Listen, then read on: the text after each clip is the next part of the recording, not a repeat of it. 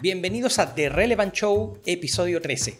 Todo el mundo se pregunta por la estrategia de negocio, pero a veces nos cuesta definirlo porque es un concepto demasiado amplio y con muchos matices. En este episodio aterrizaremos los conceptos de estrategia en el mundo digital, donde la innovación es un factor clave, y cómo ser capaces de hacernos mejores preguntas frente a lo que es y no es una estrategia de negocio. Comenzamos.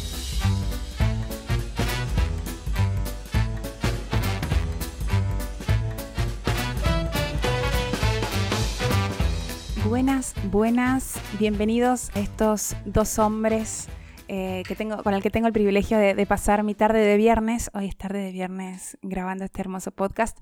Lo tenemos acá al señor Jean Vergara, a quien queremos muchísimo, y me dijo, presentame como un humano y no como un bot. Y me encantó.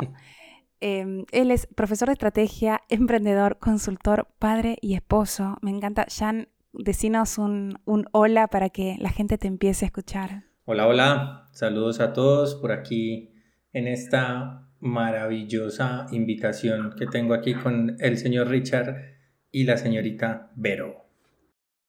Muchas gracias, estimado Jan. Un privilegio tenerlo por acá, un privilegio poder contar con invitados, ¿cierto?, de, de alto calibre que nos aportan a estas distintas tertulias que vamos teniendo con nuestra compañera Vero. Y bueno, vamos eh, a tierra derecha, porque de alguna manera el episodio y la introducción ya, ya lo decía. Hoy día hablaremos de estrategia con mayúsculas, aunque con un apellido en particular. En el mundo digital y apoyado de un primo especial, la innovación. Entonces, vamos a hacerte una especie de, de, de preguntas, estimado, porque acá nos gusta aprender con nuestros invitados y, a partir de ello vamos discutiendo, vamos debatiendo ideas y vamos sacando conclusiones en la medida que eso, que eso sea posible. ¿vale? Entonces, maestro, ¿qué es y qué no es una estrategia? Maravilloso empezar por qué es y qué no es. Bueno, yo creo que hay algo importantísimo en este, en este tema y es que eh, pocas veces eh, se aterriza, digámoslo así, como de la manera correcta y de hecho creo que usar la palabra aterrizar no debería ser, ¿cierto? Porque hay que dejarla seguir volando a la estrategia. Y parte del error es tratar de aterrizarla, ¿cierto? Es decir, eh, bajarla a un punto en el que deja de volar, por consiguiente deja de actuar. ¿Qué es lo más importante en este, en este, digamos, sentido de la definición del tema estratégico? Que a veces nos da un poco de susto hablar de estrategia porque como es un concepto tan amplio, como decía mi querido Richard, en el intro, em, yo la defino de una manera muy simple y es la capacidad que tenemos o no de hacer renuncias frente a las asunciones que tenemos eh, frente a una necesidad que, que debemos poner en marcha. Ejemplo, voy a trazar la estrategia de mis próximas vacaciones, ¿cierto? ¿Qué es lo primero que tengo que hacer? Elegir a dónde debo ir, porque si quiero ir a muchos lados, la estrategia empieza a ser un problema en términos de quiero ir allí, entonces digo voy a ir a Europa y quiero recorrer 20 ciudades de Europa porque todas están muy cerca. Eh, esa es una mala estrategia porque al fin no estás disfrutando nada, estás pasándote de estar en aeropuerto en aeropuerto, de estación de tren en estación de tren y nunca logras llegar profundamente a disfrutar un solo lugar. Entonces, para mí un poco la definición de la palabra estrategia es el arte de hacer renuncias y de enfocarte en un tema en particular y llevarlo a su máxima expresión para sacar el máximo resultado posible a partir de una pregunta que te hiciste para intentar resolverla. Wow. Wow. A ver. Eh, quiero decir varias cosas, maestro. A ver, primero dijiste renuncia, luego eh, dijiste focalizar o, enfocarnos. Tal cual. Eh, luego, y, luego dijiste maximizar el resultado. Por lo tanto, y corrígeme, la estrategia está al servicio de algo adicional, de algo superior, de algo, no sé, llamémosle objetivo, sí. llamémosle meta. Eh, y lo que hace la estrategia es. Mira, fíjate que me gusta ah, alinear un poco con, cosas que hemos conversado en otras sesiones con, con Vero eh, y, aspectos que vamos también compartiendo con colegas. Eh, por ejemplo, hoy día estamos eh, en una sesión ahí con unos compañeros hablando de mentoring para, para el desarrollo de OKRs en nuestro equipo. OKR es esa metodología de, de definición y seguimiento de, de objetivos que por ahí Intel y Google han, han, han, utilizado los años, a través de los años. Y, y ahí básicamente eh, se habla un poco justamente del el poder enfocarte en objetivos y el poder desarrollar el cómo realizarlo y tener una cadencia de, de seguimiento, ¿vale?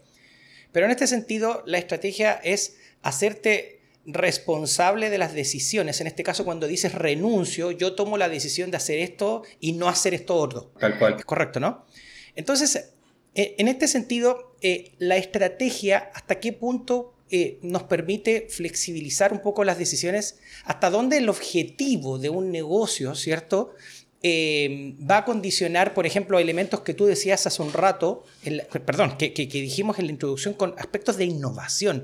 ¿Cómo juega la innovación y la estrategia a la hora de completar o de, lograr un objetivo? Perfecto. Mira, Richard, hay, un tema que es clave frente a todo esto que estamos diciendo y es, y es lo siguiente. Cuando maximizo mi foco voy a estar, eh, digamos, como con todos los cinco sentidos, entendiendo al máximo ese, ese gran objetivo que tengo. Y me encanta que hayas puesto a los OKRs como, como un ejemplo alrededor de, de este ejercicio, porque un OKR te ayuda mucho a definir un objetivo y los resultados claves que van a ser capaces de que ese objetivo se cumpla. Y eso es algo que suena muy simple, pero que cuando tú lo pones en práctica te das cuenta que un OKR te obliga a tener resultados diarios resultados semanales, resultados mensuales, resultados de em, el trimestre y en ese sentido partes el año en cuatro grandes bloques y te das cuenta que empiezas a ser más productivo porque limitas al máximo esa capacidad de procrastinación que tenemos los seres humanos naturalmente, ¿cierto? O lo que llamamos también la mente vagabunda, es decir, la mente que se va por allá por entre, digamos, los, las sinuosidades del mismo cerebro y empieza a divagar, porque nuestra mente es así. Y parte del ejercicio es entrenar nuestra mente a que logremos conectar con el foco y el gran objetivo que estamos buscando. Entonces, un poco, cuando conectamos estos dos conceptos en esta línea eh, y empezamos a poner un factor como la innovación en la mitad, yo diría que la innovación es el resultado de la sincronía de una serie de estrategias vistas desde la multidisciplinariedad.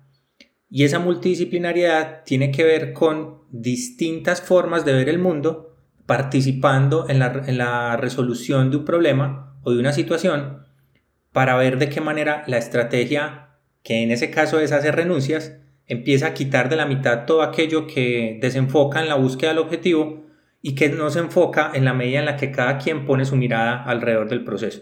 Por consiguiente, la innovación debe ser el resultado de no solo una persona, sino de muchas personas poniendo sus puntos de vista sobre la mesa y a través de procesos metodológicos haciendo las renuncias necesarias para ir encontrando el camino sobre el cual van a ir a resolver un problema. Y ahí nace un concepto que me encanta y que es el que quiero, digamos, poner sobre la mesa para continuar la conversación, y es que la estrategia no es una, sino son muchas, ¿cierto? Y el resultado de muchas estrategias hace que emerja unos resultados incluso no esperados. Y me encanta esa palabra que es la serendipia, ¿cierto? Es decir, cuando aparece algo que aparentemente no estábamos buscando, pero que si tú buscas en el inconsciente te das cuenta que sí lo estabas deseando y apareció completamente oculto porque estabas distraído en lo visible y no concentrado en lo invisible. Y por eso lo invisible es lo que sale a flote eh, en medio de todo este proceso. Y eso es muy bonito darse cuenta de esas revelaciones en los procesos estratégicos y que gracias digamos, a las, todas las nuevas técnicas que hemos venido, digamos, diseñando en, en las últimas dos décadas, desde las lógicas de la solución creativa de problemas, el pensamiento de diseño, el famoso service design y todo lo que tenemos hoy sobre la mesa como posibilidades de, desocultar aquello que estaba ahí oculto, que en buen sentido eso también es parte de la estrategia, eh, es lo que nos ayuda a los seres humanos a motivarnos en estos procesos creadores y creativos. Y, y eso es bastante importante, ¿cierto? Tener esa capacidad de poner esas lógicas ahí sobre la mesa. Maravilloso, qué placer escucharte. Me encanta porque siempre aprendo como palabritas y conceptos nuevos cada vez que, hablamos con vos. Em, pregunta para, eh, porque creo que esta pregunta se va a extender bastante. ¿Cuáles son los tipos de estrategias? O sea, ¿cómo se podrían categorizar las, eh, las, las, estrategias, básicamente? Bueno, pero hay un, hay un tema y es que em, esa, eso también es, digamos, una, una naturaleza del, del cerebro y es en la medida en la que hay tantas cosas sobre las cuales se define algo, si no las categorizo y si no, si no hago el, el, el top 5 o el top 10 de, de, algo, como que definitivamente no lo entiendo. Y afortunadamente aquí no tenemos ni un top 5 ni un top 10, sino que tenemos dos caminos, ¿cierto? Que es, que es bien interesante, ahí no nos podemos perder tanto. Y uno es el camino eh, de lo que, digamos, históricamente conocemos, y aquí esto les va a hacer mucho sentido a quienes nos están escuchando, y es la famosa planeación estratégica, ¿cierto? El, el ciclo de la planeación estratégica y es em, eso que viene del mejoramiento continuo, que con seguridad lo habrán escuchado hablar como el ciclo PHBA, ¿cierto? El planear, el hacer, el verificar y el ajustar, que digamos era como las cuatro fases que históricamente conocíamos de ese ciclo de planeación y que básicamente se convertía como en un loop eterno de siempre planeo, hago, verifico y ajusto. Y ese era el ejercicio secuencial que veníamos trabajando. Incluso esto es muy heredado de las fuerzas de Porter eh, y de todo el ejercicio que, se planteó, digámoslo así, en los años 60, 70, en el nacimiento de compañías tan importantes como Toyota, eh, con toda su filosofía Kaizen y todo lo que, y todo lo que vemos allí históricamente. Y ese ciclo planteaba un proceso siempre de mejoramiento, planeación y el, el famoso ritual del ciclo PHBA, ¿cierto? Donde podíamos estar viendo como una especie de reflexión entre resultados satisfactorios y resultados deficientes. Eso era como lo que se podría clasificar ahí. ¿Qué sale como, como aquello que salió muy bien y qué sale como aquello que salió deficiente y que es susceptible de ser mejorado? Entonces se mete en otro ciclo de iteración y se mejora hasta que se van puliendo los distintos procesos. Eso era lo que históricamente conocíamos como planeación estratégica eh, en, esa lógica. Y hay un componente, digamos que es un poco el que, el que ha venido evolucionando con, con todas las instancias nuevas, donde incluso la innovación se convierte en un vector que hace que emerja precisamente un nuevo modelo de estrategia y es el ver la estrategia como un ciclo precisamente emergente, ¿cierto? Como, como un proceso en el que yo me pongo en la tarea de ejecutar un proceso estratégico, pero me tengo que dejar sorprender porque nazca algo no esperado. Es decir, que crezca la serendipia. y, que, aparezca el proceso serendípico aquí como tal. ¿Por qué? Porque aquí hay un ejercicio donde el hecho de la teoría del negocio es la más importante y por eso quisimos darle también un matiz a esta conversación desde estrategia de negocio, ¿cierto? Porque esa estrategia de negocio tiene que ver con mercado, tiene que ver con selección de tecnologías, tiene que ver con eh, priorización de talentos, eh, una serie de temas alrededor de, incluso con metodologías de trabajo. Ahorita previo a, esta conversación estábamos hablando de libros recomendados y, y ahí inmediatamente me emerge el libro de Humanocracia como una recomendación porque es básicamente entregarle todo el poder de la planeación estratégica a quien lo merece, y es el ser humano y no la tecnología. La tecnología es una invención del ser humano que es consecuencia de poner en marcha procesos, pero al fin de cuentas fue inventada por un ser humano y la tiene que, em, digamos, poner en marcha y entender, es un ser humano eh, que es quien, quien está detrás. Por eso, por eso digamos que ahí es donde yo pondría en la balanza dos tipos de estrategia la que viene del modelo clásico, por así decirlo, donde el ciclo PHBA eh, es, es, el que está, digamos, presente y, hay, son ciclos iterativos casi que sin fin, que siempre van en un tema de, de, mejora continua, por así decirlo. Y el otro es el de la experiencia, donde la innovación, la creatividad, la tecnología son una serie de factores importantes, al igual que la lectura de negocio, es decir, también la investigación de mercado, el hecho de estar entendiendo qué pasa con mis usuarios, hacia dónde van, todo eso es un ejercicio estratégico, pero lo que sale de la mitad, que es lo más bonito de todo, son los resultados no buscados, que son un poco los que le hacen así como, como que le hacen un, quiebre a los, a los cerebros estructurados, porque cuando tú les dices que voy a, voy, a hacer, voy a poner en marcha un proceso de planeación estratégica donde quizá no lleguemos al resultado que tú esperas, inmediatamente te van a decir como, ¿y yo por qué te voy a pagar porque me hagas algo que no te pedí que me hicieras? ¿Cierto? Y no es que no, no, y no es que me estés pagando por algo que no te pedí que me hicieras, sino que lo que emerge es lo que realmente necesitas. Y lo que tú estabas esperando es lo que no necesitas. ¿Cierto? Entonces, Eso, es, eso es bien importante porque es incluso como contradictorio. Eh, una, una de las discusiones eternas es la venta de la estrategia es bastante difícil porque tú necesitas cerebros que entiendan muy bien que te vas a embarcar en una, digamos, como en una especie de camino hacia un descubrimiento de lo que no sabes, es decir, te vas a meter en un túnel que no sabes a dónde te va a sacar, pero lo interesante es que tú confíes en que las preguntas que le vas haciendo y las decisiones que vas tomando en la mitad del proceso te van a llevar inteligentemente a un resultado no esperado, pero más impactante para el negocio. Y eso es, y eso es lo relevante. A ver, Jan, fascinante. Eh, varias cosas. Lo primero es que estoy escuchando acercamientos al concepto de estrategia que honestamente eh, no, no, no, no los veía tan tradicionales. Eh, y eso me lleva a la primera pregunta respecto al cómo estás viendo tú los negocios. Nosotros estamos en Latinoamérica, nuestro amigo Jan está en Colombia, eh, con ver, nosotros estamos en México y tenemos esa oportunidad de ver la realidad de distintos países, eh, en TAM, en Europa, en Estados Unidos, etc. Pero, ¿cómo estás viendo tú, Jan, justamente el desarrollo estratégico en aspectos que van incluso eh, en algo tan potente como que no es una estrategia, son varias como primer elemento, y el segundo, que la estrategia o el conjunto de estrategias hace que surjan, crezcan de, manera casi espontánea en ese concepto de serendipia que dices tú, eh, elementos que no se esperaban, pero que muchas que son bienvenidos, ¿no? ¿Cómo estamos? ¿Cómo ves el entorno? ¿Lo ves eh, en esta dirección? ¿Lo ves todavía muy atrasado, muy conservador respecto a la visión estratégica más tradicional? Mira, Richard, yo, yo particularmente hago parte, pues, o, vivo y crecí, nací y crecí aquí en una, en una región que es bastante importante para Colombia, que es Medellín, em, que ha hecho nacer, digamos, muchas empresas multilatinas, ¿cierto? Y que en ese sentido em, son empresas que están hoy presentes en toda América Latina.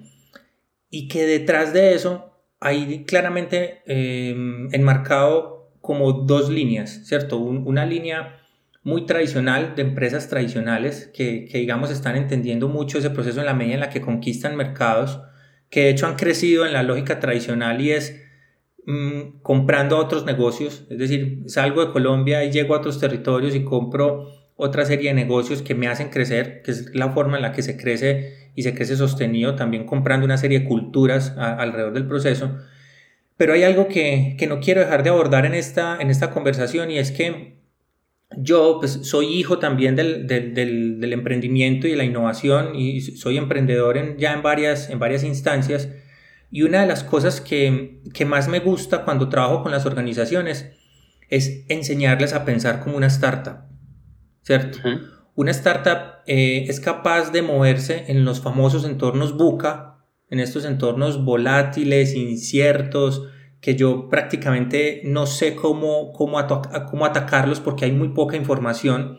El, el, famoso, la famosa nueva realidad que, que, es el resultado de este, de este ejercicio pospandémico nos ha tenido frente a un tema de ¿y si llega una nueva pandemia qué pasa? ¿Y cuál sería el, el nuevo nivel de pandemia que, que, se nos vendría? ¿Cierto? Que todo el tiempo pensábamos que eso era un guion de Steven Spielberg y, y, realmente es, un, es, una realidad. ¿Cierto?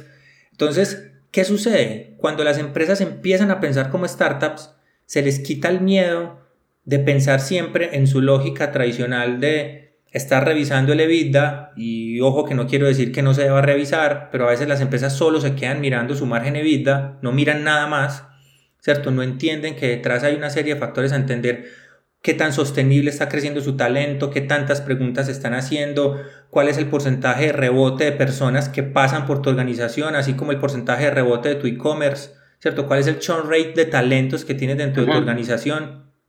Y eso es supremamente importante porque eso dice mucho. No quiere decir que si tienes un churn rate muy alto seas una mala organización. Quizá lo que tienes son una serie de factores que hacen que fluctúen mucho tus talentos y eso también podría ser algo beneficioso en la medida en la que yo lo entienda y lo sepa interpretar. ¿Qué hay detrás de eso? Son preguntas muy, muy importantes. Y eso una startup lo entiende inmediatamente.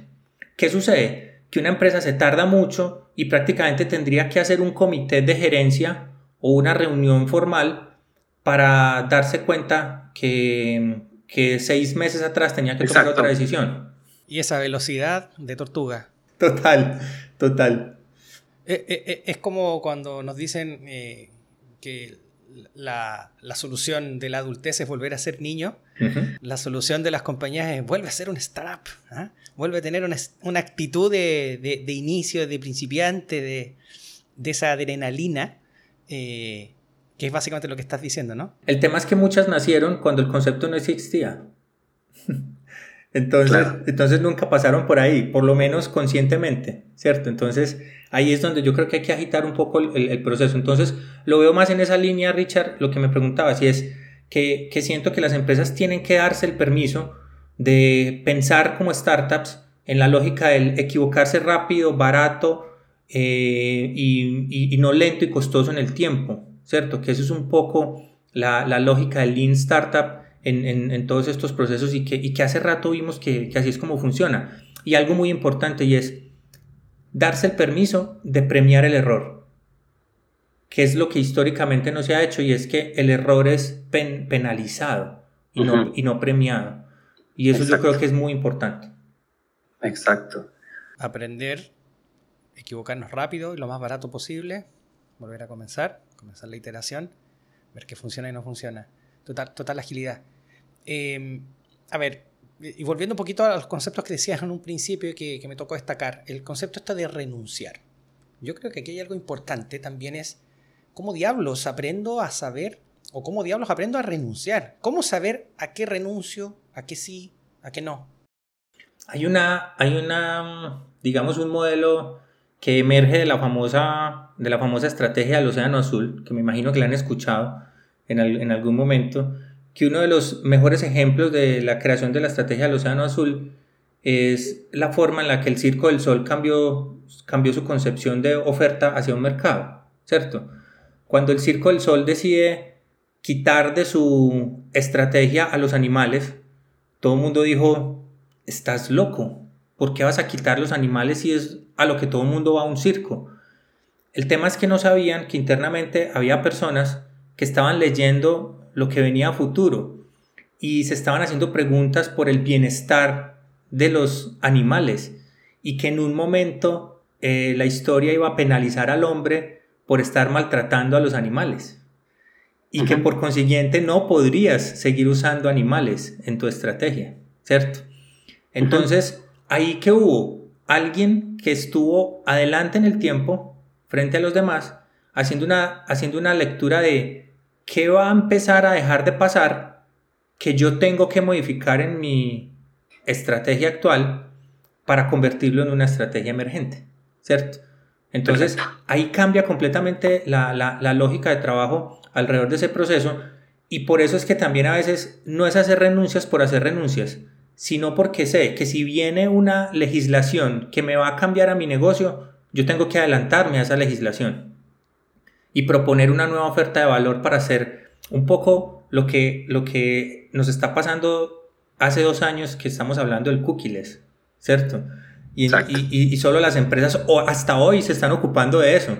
Cuando hace, hace ya dos años, empresas que ya tienen una estrategia asociada a trabajar con sin cookies, ¿cierto? Entonces, viene, es un poco eso, no es, no es, no es el hecho también de jugar a futuriar sino de entender qué está pasando, no perdernos del, panorama en el que estamos, hacer una lectura de lo que se viene en términos de cambios legislativos, de tecnologías y todo lo que hay, y sobre esa lectura cambiar y proponer mi oferta de valor. ¿Qué sucede ahí? Que es importante y es, cuando hablamos de hacer renuncias, para mí hay una estrategia que, es, que es maravillosa y es utilizar una matriz que se llama la matriz ERIC, ¿cierto?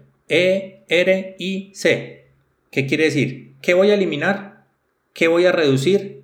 ¿Qué voy a incrementar? ¿Y qué voy a crear? Cuatro letras supremamente simples. Eliminar, reducir, reducir, incrementar, y crear. Y crear. Entonces es simplemente ver dentro de toda mi oferta de valor qué es aquello que voy a quitar dramáticamente y voy a decir, esto ya no va, qué voy a reducir de lo que estoy haciendo porque quizás estoy haciendo mucho de eso y debería hacer menos, qué voy a subir que no estoy haciendo tanto y qué tengo que crear definitivamente dentro del proceso. Por consiguiente, ahí tengo cuatro formas de hacer renuncias. Cuatro maneras de hacer renuncias. Uy, interesante. Eliminar, reducir, incrementar y crear. No, está, fascinante el, concepto. Oye, Jan, y, quizá una última cosa que, me queda ahí en el tintero, porque le pusimos el apellido digital a esta conversación, ¿cierto? Eh, aquí, cuéntame, ¿qué cambia cuando este apellido se pone en la mesa? Bueno, hay algo importante y es que mm, yo siento que a veces el digital hay que ponerlo como para que se entienda, pero en realidad no debería existir, ¿cierto? Y, y, todavía eso nos, nos, nos, juega una mala pasada, porque a mí, si a mí me dicen, em, me ayudas a crear mi estrategia y mi estrategia digital, la pregunta que yo diría es, ¿por qué lo estás viendo distinto? ¿Cierto? El tema es muy simple y aquí básicamente estamos hablando es el uso de herramientas, en este caso digitales, que son las que me van a permitir a mí acceder a procesos exponenciales, ¿cierto? Que, entonces ahí sí es donde empieza como a ser bien importante el proceso. Una cosa es que yo tenga un negocio hoy que lo pretendo seguir manejando en unos libros escritos a mano eh, y tener un negocio que empiezo a modelarlo sobre estrategias de crecimiento exponencial, como por ejemplo un e-commerce, que digamos es como lo más fácil de poner sobre la mesa para traducir todos estos ejercicios. Entonces, ¿qué sucede aquí? que en el escenario de lo digital, pues cada vez estamos asistiendo a una serie de capas de valor en términos de madurez de los datos a los que vamos llegando, que nos están todo el tiempo mostrando pistas de cuáles son los caminos sobre los cuales me debo mover. Entonces empiezan a haber una serie de métricas que me, que me generan atención, como el número de usuarios que van creciendo, los usuarios que se van yendo, cuánto me cuesta adquirir un usuario, cuánto vale mi usuario en el tiempo que son toda esta serie de, informaciones que al final son las que me dan a mí las herramientas para tomar decisiones informadas, ¿cierto? Ese realmente es para mí el gran reto que viene con todo el ejercicio de una estrategia digital, porque la estrategia digital casi que análogamente tendríamos que conectarla inmediatamente al entendimiento de las trazas que dejamos los seres humanos que interactuamos con las marcas en esos contextos, eh, digamos, eh, presencial digital eh, en, los que nos estamos moviendo. Y eso es supremamente importante evidenciar. Exacto. justamente el, apellido digital aporta mayor certidumbre y agilidad respecto a lo que funciona, lo que no funciona, a esa medición, a esas huellas digitales o no. Me refiero a las huellas que, clientes, usuarios dejan en cada una de la interacción con nuestra marca y que son susceptibles de, de, poder interpretarse, ¿cierto? De aprender un poco el por qué sí, por qué no, de esa generación de hipótesis que no tiene que esperar eh, eh, temporadas completas para poder validarse, sino ponerlas a prueba inmediatamente, ir testeando y mezclando ese concepto de el aprender, ejecutar rápido y si fallamos, fallamos rápido y premiamos porque de, alguna manera estamos aprendiendo de, la manera más barata posible, ¿cierto? totalmente, totalmente. Bueno, eh, se nos va el tiempo, estimados. Así es la cruda realidad de los podcasts. Eh, de lo bueno poco, espero que sea este caso, porque a mí me encantó. ¿Cómo lo viste tú, querida Vero? Maravilloso, maravilloso. Eh, Jan, para, para cerrar, simplemente déjanos, repetirnos el nombre del libro que, mencionaste, es Humano, Humanocracy, ¿no? ¿Así, así se pronuncia o, Human Crazy? humanocracy. así es como se, como se, ve. Humanocracy, eh, eh, tíranos el autor. Se llama Gary Hamel. Ya está a punto de salir la versión en español, por ahora solo está la versión en inglés y en portugués. La versión portuguesa salió más rápido, así que si nos escuchan en Brasil ya la pueden adquirir en, en portugués. Y la versión en español sale creo que en febrero del año que viene. Excelente. Bueno, de hecho, de hecho tenemos un, un, gran oyente de Brasil que siempre nos escribe, ¿no, Richard? Sí. Así que a él, a, él se lo recomendamos esto. Por ahí anda eh, eh, en Sao Paulo haciendo business. Bueno, en fin, muchísimas gracias, estimado Gian. Eh, un placer nuevamente y recordarles a todos quienes nos escuchan lo que decimos una y otra vez, este y todos los episodios anteriores y los que vendrán, eh, los podrán encontrar en nuestro sitio www.multiplica.com, diagonal relevant show. Eh, y también, por favor, como nuestra amiga Vero siempre nos dice, coméntenos. Los comentarios son bienvenidos. Y por supuesto, eh, cualquier eh, feedback que nos, que nos den de temas y aspectos que quisieran, que quisieran, que quisieran perdón, que toquemos, también son mega bienvenidos. Vero, Jan, un placer. Gracias a ustedes, chicos. Lo mismo, lo mismo digo. Un besito, nos vemos en el próximo episodio. Bye bye.